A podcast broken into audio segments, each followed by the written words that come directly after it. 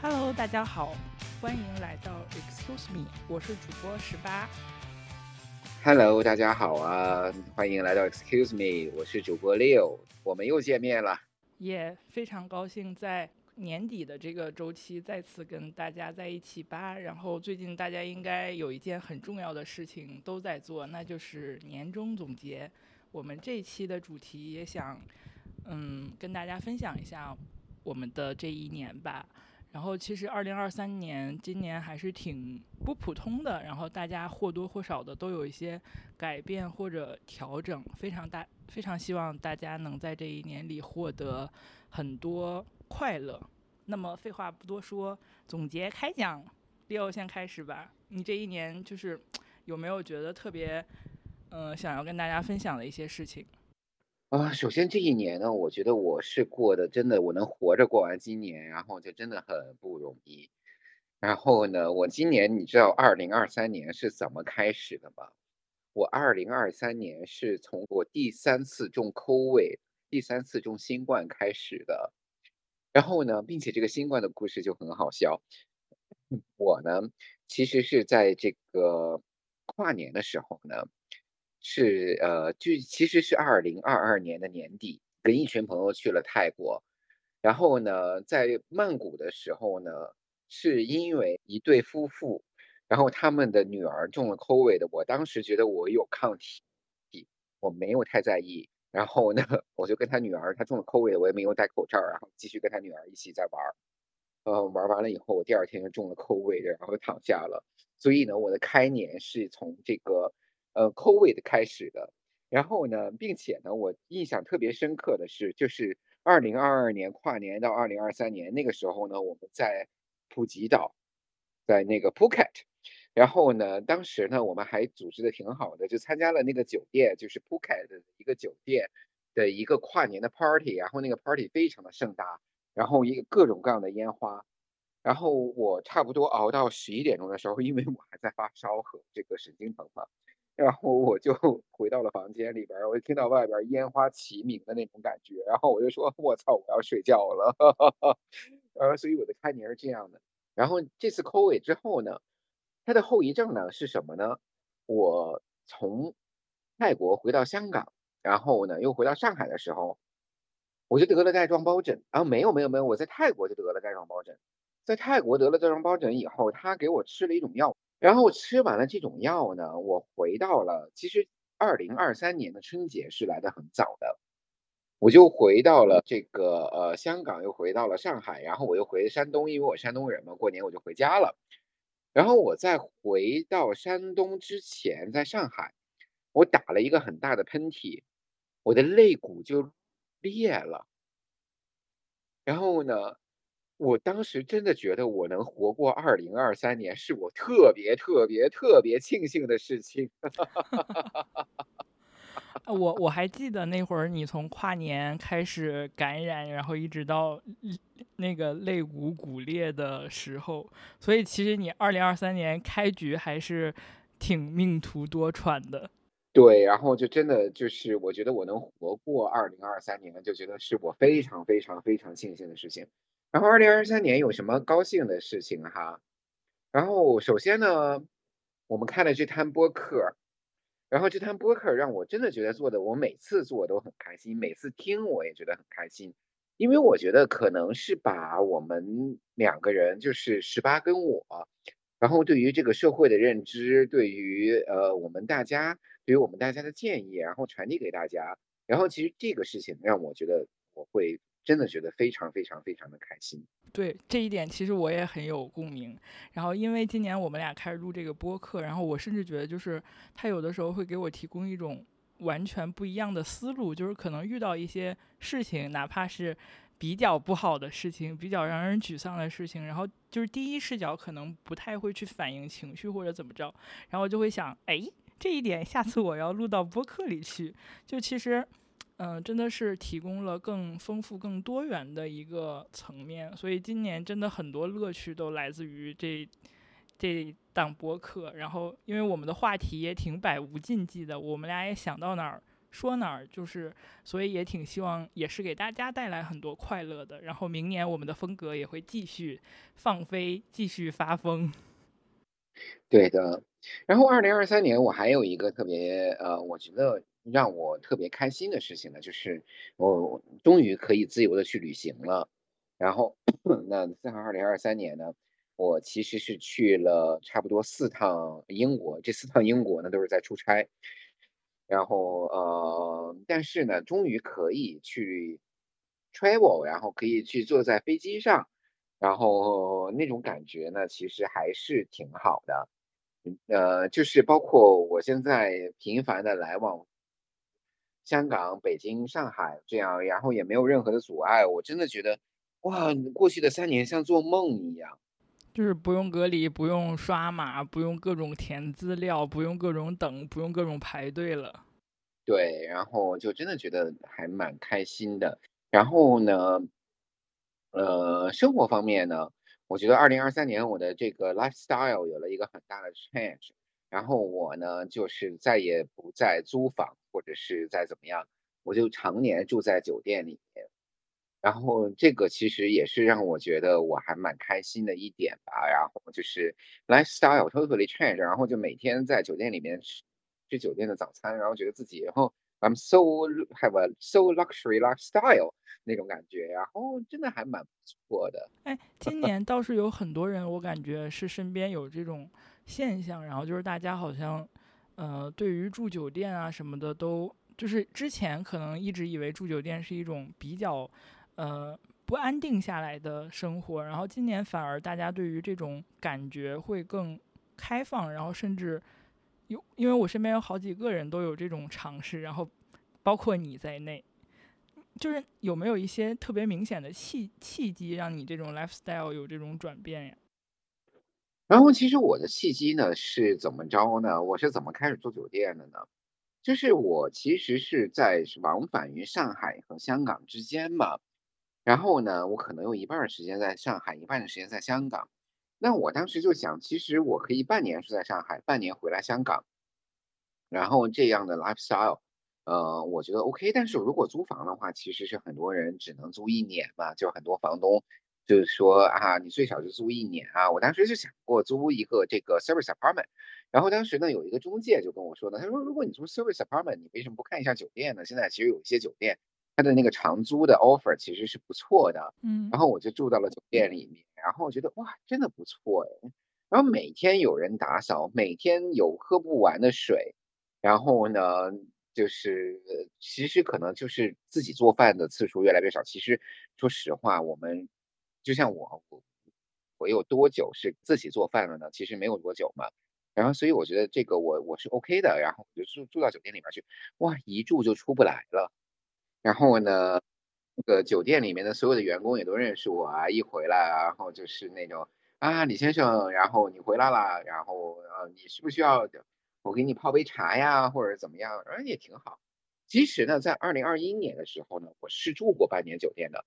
在北京住了半年。然后其实我当时住在北京的瑞吉酒店住了半年，然后那半年的感觉也非常的好。然后呢，就是那个。所有酒店的员工都认识你啊，每次都很有礼貌的跟你打招呼啊，然后，嗯，就是早饭都不用点啊，然后他就知道你要吃什么了，然后我觉得挺好的，宾至如归。好多人都觉得好像开始常住酒店之后，住完就出不来了呢。对，然后呢，那个我住完酒店以后呢，就有一个好朋友就跟我讨论养老的问题。然后说养老到底是住在养老院？想养老有点早吧？你还得再工作二十年呢，别做这种梦了。哎呀，我真的不想工作二十年呢。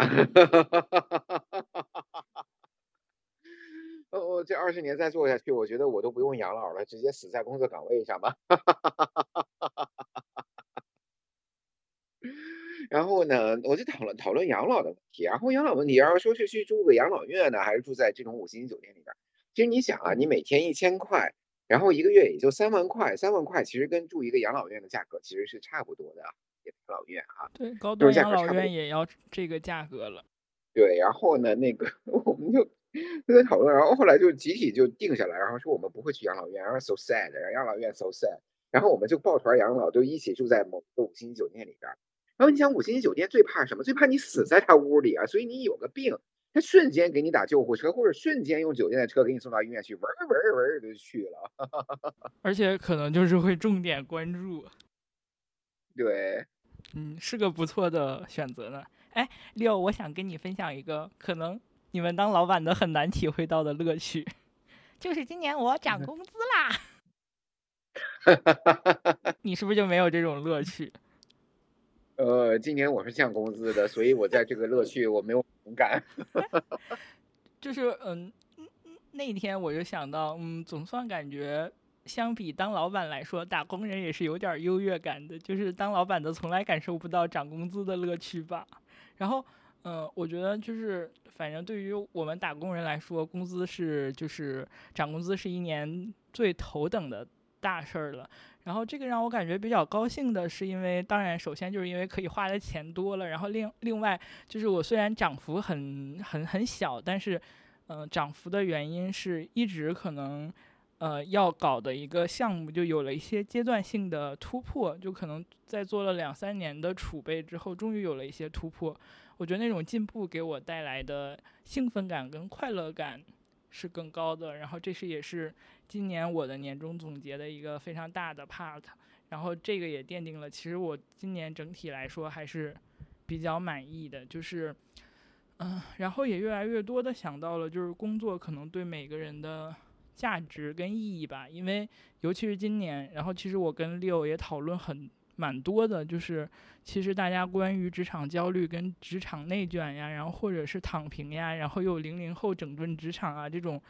关于一些职场的负面信信息其实挺多的，然后尤其是年轻的小朋友们会特别容易进入到那个觉得好像不工作就是不用工作，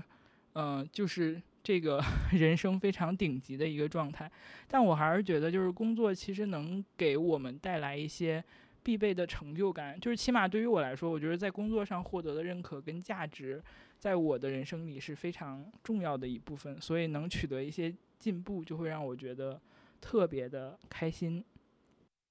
呃，对你说到工作的这个方面，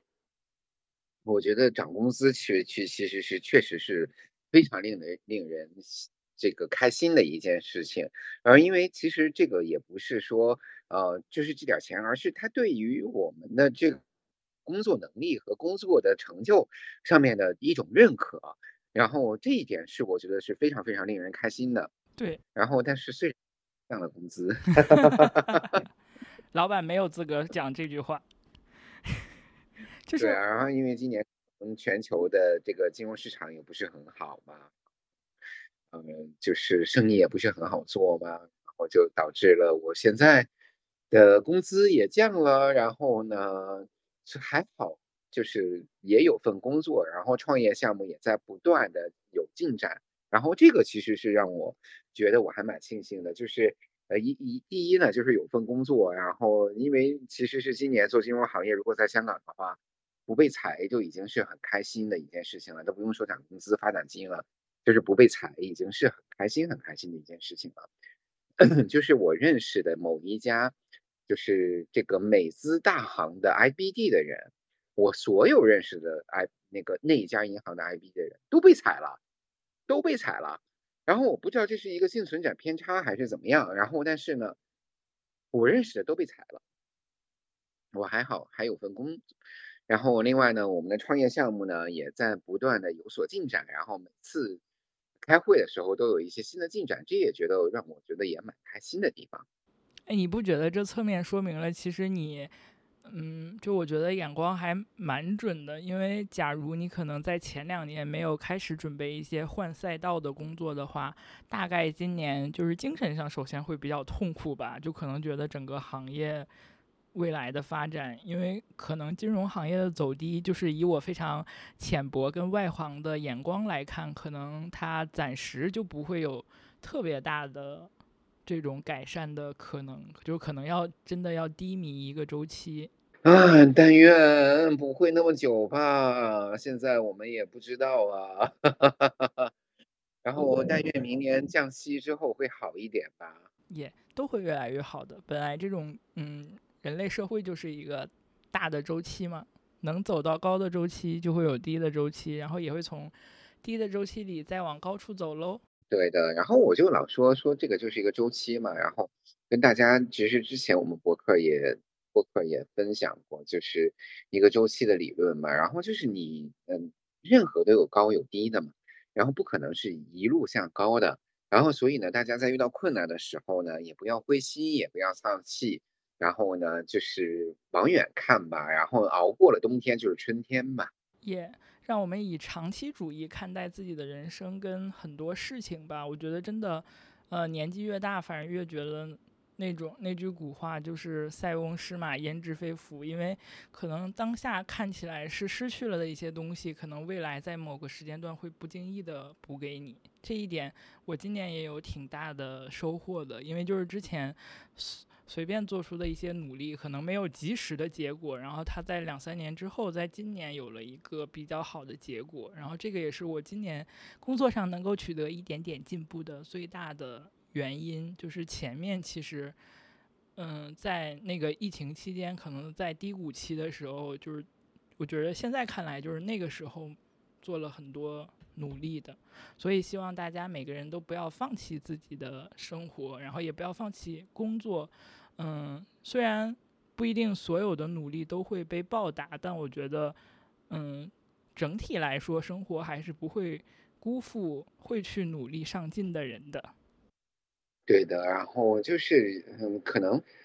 我就老说，我说其实是，嗯，我们努力，然后努力的去工作，努力的去生活，让我们的生活变得越来越好。这个其实就是驱动我们不断向前走，不断往前走和的一。个很大很大的驱驱动因素，然后呢，但是呢，二零二三年其实对于我们很多人来说，其实是蛮难的一年。然后不管是健康方面，然后呢，就是比如说 COVID 之后又有甲流，甲流之后又有什么诺如病毒，诺如病毒之后又有什么衣原体，我他妈一次都没落下，全中。嗯，对我感觉你今年好像就是在。身体健康方面真的面临挺大的挑战。对，大病没有，小病不断。然后今年还去种了个牙，然后呢，然哦，种牙这个呢，我不能说它，它是我，就是我终于下定决心去把我缺失的牙齿给补回来。然后我有一颗牙缺了二十年，我今年终于下定决心去把它。所以二十年 之前那颗牙是被什么崩掉的呀？嗯，我忘了，好像是螃蟹吧。然后，所以你今年都再啃不了螃蟹。对，然后呢，就是终于把牙给，然后所以呢，今年就是真的，二零二三年，我觉得就是不管是从大家的生活，从大家的财富，从大家的健康来讲，都是蛮具有挑战性的一年。然后呢，在其实挑战这一年啊，我。并不觉得这是一个坏事儿，然后呢，其实，在我们过去都是一帆风顺的走过来，然后大家顺风顺水的走过来，然后过了一年挑战的一年，是时候的去调整一下自己，然后回想一下自己，然后而不是说觉得我自己是无所不能的，然后我自己的财富是永远往上走的，我的健康也是非常非常牛逼的，然后这样其实回想一下自己，反思一下自己，然后再。为这个之后的发力重新找好一个基础，打好一个基础的话，我觉得并不是一组一一件坏事。对，就是其实今年看很多信息，然后大家有的都在说，因为我们可能习惯了，就我们整体国家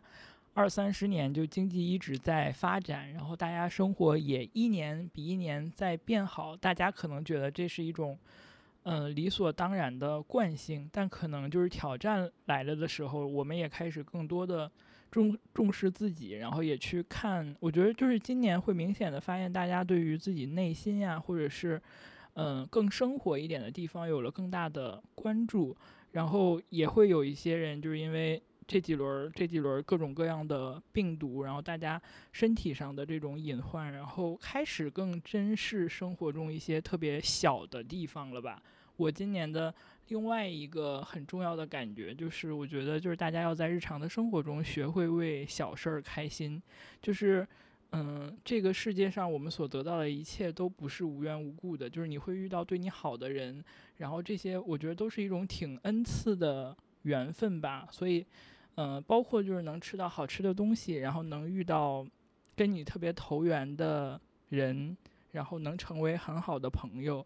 嗯，然后包括就是其实大家能听到我们的播客，我都觉得是一种嗯很不可，就是很奇妙、很不可思议的这样的一个缘分所在。然后这个其实就是我们来这人生一趟最大的价值跟意义吧。然后其实我之前也有在播客里说过，然后今年觉得让我特别感动的一些小事儿，都让我觉得很幸福。然后就是 又要讲撑伞的故事，就是呃，我之前有一次去上海的时候，然后。突然间下特别大的雨，然后当时我就决定冒雨回酒店。其实也就几百米，但是那种大雨就是能把人淋淋的湿透的那种。然后当时就有个小姐姐，她看我淋雨往那边走，然后就，嗯，就给就就帮我打了下伞嘛，然后就跟我说，就他的目的地比我还远一点，他就直接把我送到了酒店门口。然后走的时候还在说，嗯，就是以后要记，就下雨的时候记得带伞。我那。就那一刻，我感觉我的世界都是粉红色的泡泡，就觉得生而生而为人那一刻，觉得就特别的值得。然后上个月的时候去上海，就是也是那天天气特别不好，然后我就去吃了，就之前也是 Leo 一直老推荐的一家小笼包，就是是叫菜菜小笼吧，就在呃外滩那边，对，然后来来是吧？来来小笼。不好意思，我记成了菜菜。然后因为那家平常排队人很多，就他店很小嘛。然后进去之后，然后我那天手机就快没电了，然后就一直在那个店里急叨叨的找充电口，然后也没有找到。然后嗯就很挤，然后就在那儿吃饭的时候，然后就是我们因为拼桌很挤，对面就一个长得特别好看的小妹妹，我感觉她应该是个高中生吧，就十十七八岁那种样子。然后。就是本来，嗯，在城市这种年轻人，大家懂得都是 I 人，就是也虽然在一张桌子上，但也不会说话。然后就是，嗯，然后她发现我找充电口的时候，就特别是就特别感觉特别好的提醒了我说那个充电口在那边。然后正好那个充电口是他能看见但我看不见的地方。就我觉得能在那种情况下给完全不认识的人有一些善意的释放，反正就是我是真的特别被。温暖到的，然后就一直记得那个小妹妹长得特别好看，然后我就对，反正就是因为这两件事情，就对上海这个城市感觉爆好，就是起码觉得从这个城市感受到了一些特别温情的地方吧。虽然这个点，嗯，大家都会用自己的评判度去评判它，但我，嗯，因为我是那种就是我会很在乎别人对我非常好的那种。地方，所以今年就是在这种小事上感受到，尤其是陌生人的关怀吧，就会让人觉得挺温暖的。其实啊，我觉得其实我们的感动和我们的温暖，只是都是来自于小的事情，真的只是一件很小很小很小的事情，然后就会让你觉得很感动、很温暖，而不至于说我做什么特别特别大的事情，然后让别人觉得感动。其实我觉得不至于。一些小小的事情，让人觉得会特别的温暖，然后觉得人间自有真情在的那种，然后就觉得人间瞬间就不苦了那种感觉。是的，然后我就觉得可能通过这样的事儿的时候，我我我就会就他对我有一种特别正向的改变，就是后面但凡我有机会去呃帮一帮别人，哪怕是陌生人，哪怕是特别就是小的事情，我也会努力的去做的。然后就其实就像丽友说的，我觉得我们日常人的生活，呃，就是我们普通人的生活，就是其实都是由非常繁杂的小事儿构成的。然后有些小事儿可能有的时候大家就不会在意，但其实这种小事儿就真的蕴藏很多幸福跟感动。然后也希望就是我们的听众宝贝们，大家都能，我觉得比较主动的为一些小事儿感到开心。嗯，在自己的生活中去标记一下这种小事儿，大家都能在这种，呃，生活中，哪怕它很普通、很日常、很琐碎，但是也能获得很多特别温暖的力量的。对对对对对，我觉得这点我特别特别赞同。是的，然后说到说到就是令人幸福的小事儿，然后就是因为其实我还挺吃货的，然后今年我大概。呃，想了一下，就令人开心的瞬间，就除了一些可能比较大的事儿，像涨工资这种，呃，这种就是不会年年 发生的事情，然后有一大半儿都是来自于吃的。就我是觉得，好的美食跟比如说你喝到自己喜欢吃的东西，这种吃喝类的，真的是能够带给人类最原始的、最动物性的一些正能量的反馈跟幸福的点。所以就是，嗯，因为还很多，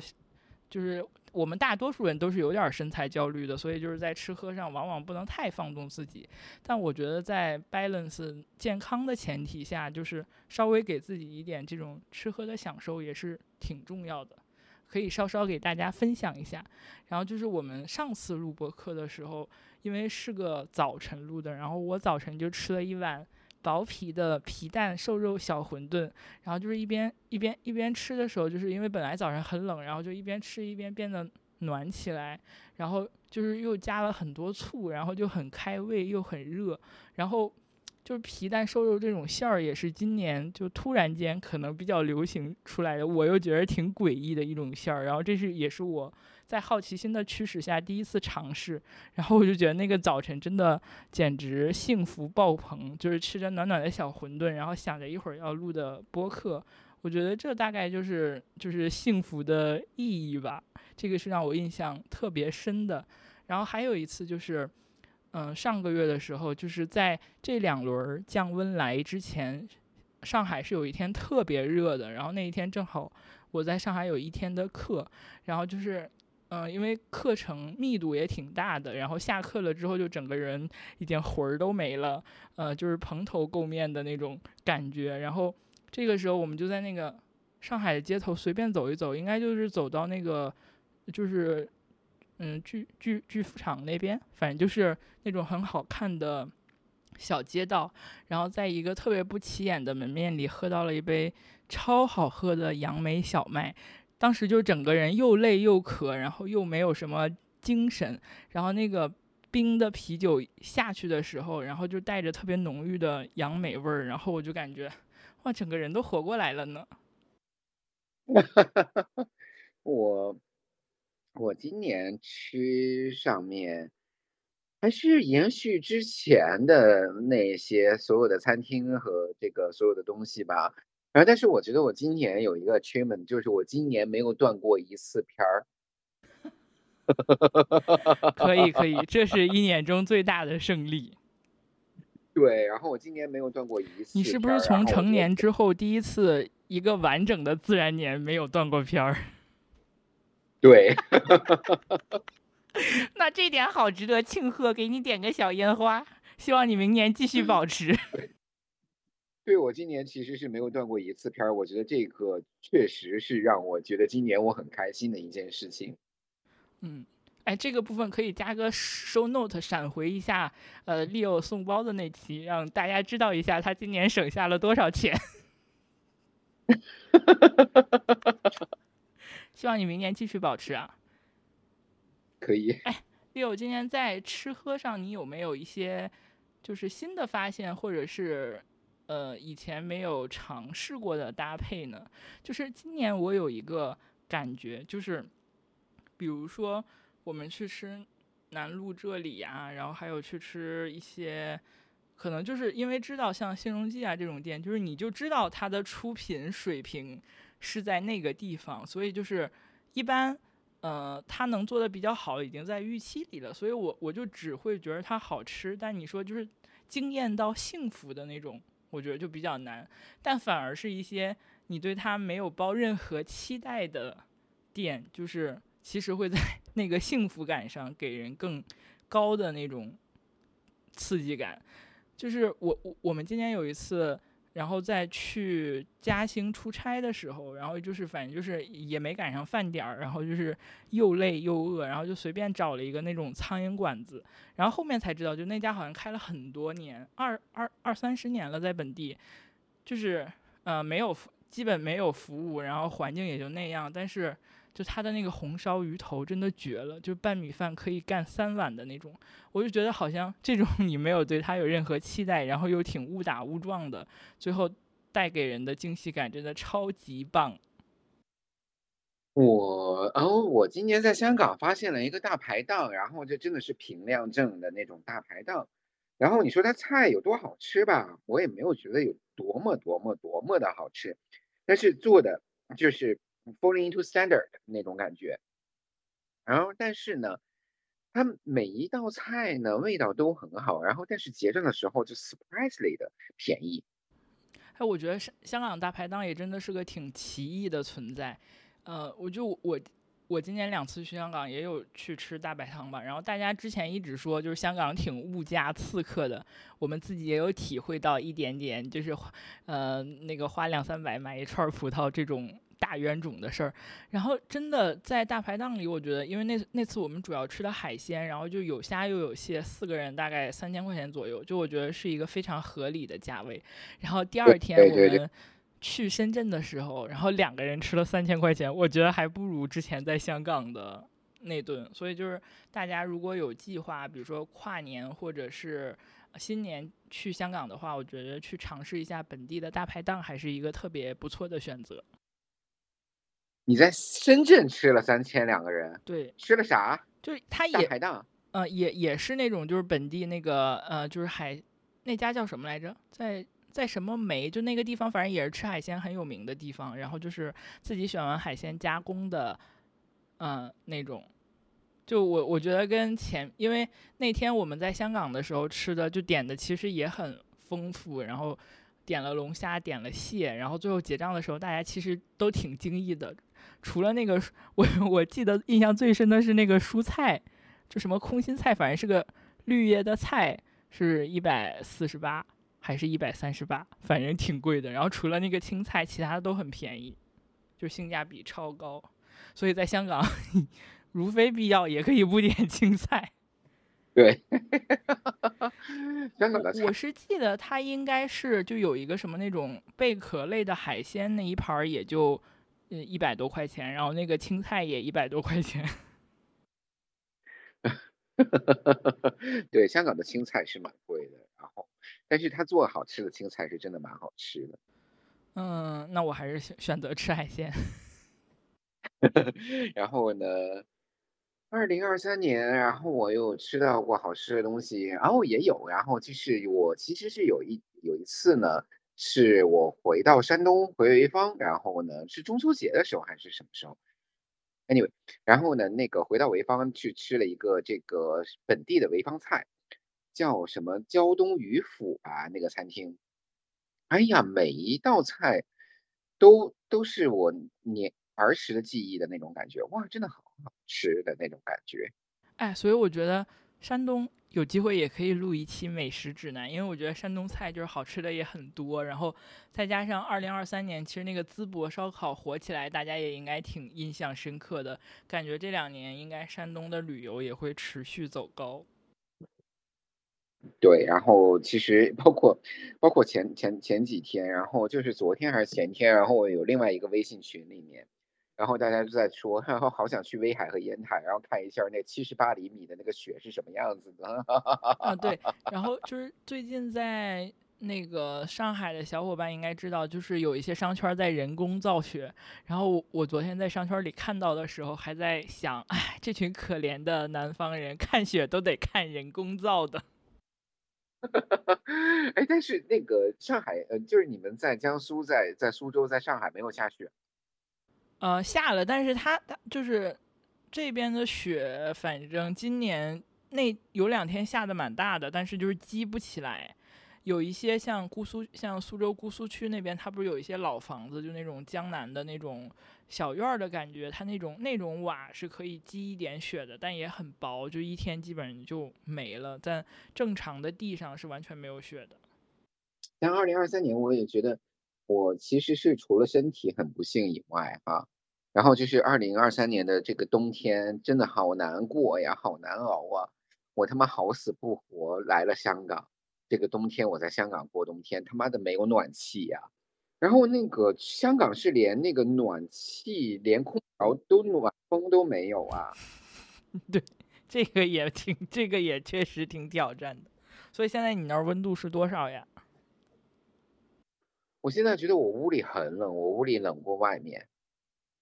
然后并且呢，我不是住在酒店里面吗？然后住在酒店里边，这个酒店窗子是打不开的，所以你必须要把这个空调打开，然后空调他妈吹出来的是冷风。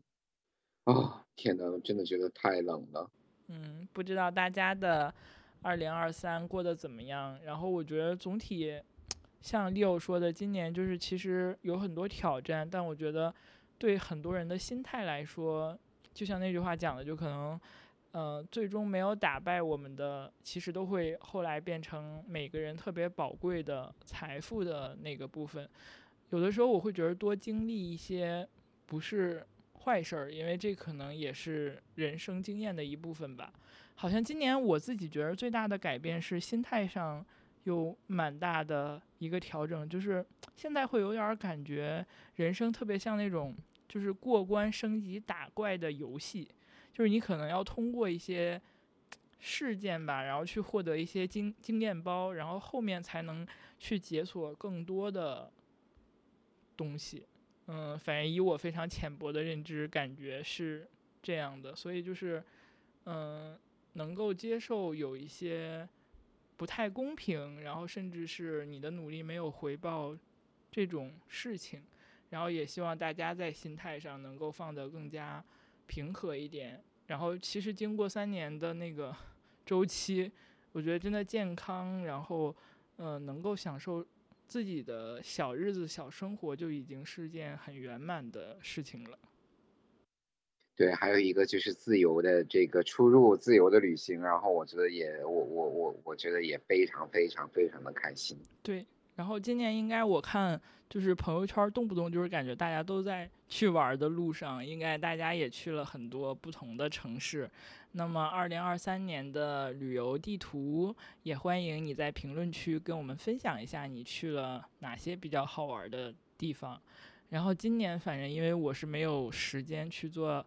大就是长途的旅行，然后非常希望明年有机会去。然后现在就是最想去的地方，然后一个是新疆，然后一个是墨西哥，非常希望明年 亡灵节的时候有机会去墨西哥玩儿。然后呃，也希望大家有一个非常非常愉悦的二零二四年。然后我坚信二零二四年大家的生活和工作会更好。是的，我们虽然有二零二三种挑战，但会也会有二零二四种希望。嗯，在这个新旧年的交织的过程中，希望大家能够开心一点，所有的愿望都可以实现，得到的都。喜欢得不到的，我们都释怀。对，好啦，OK，我们这期就到这里了。我们的年末总结，希望大家喜欢。然后如果有呃更多的年末总结，也欢迎大家在评论区里中跟我们交流一下。总之一句话就是祝大家今年快乐，明年也快乐，一直都快乐。然后祝大家有一个很好的新年假期。然后二零二四年大家更上一层楼。嗯，好，那我们这期就是这样啦，拜拜，拜拜。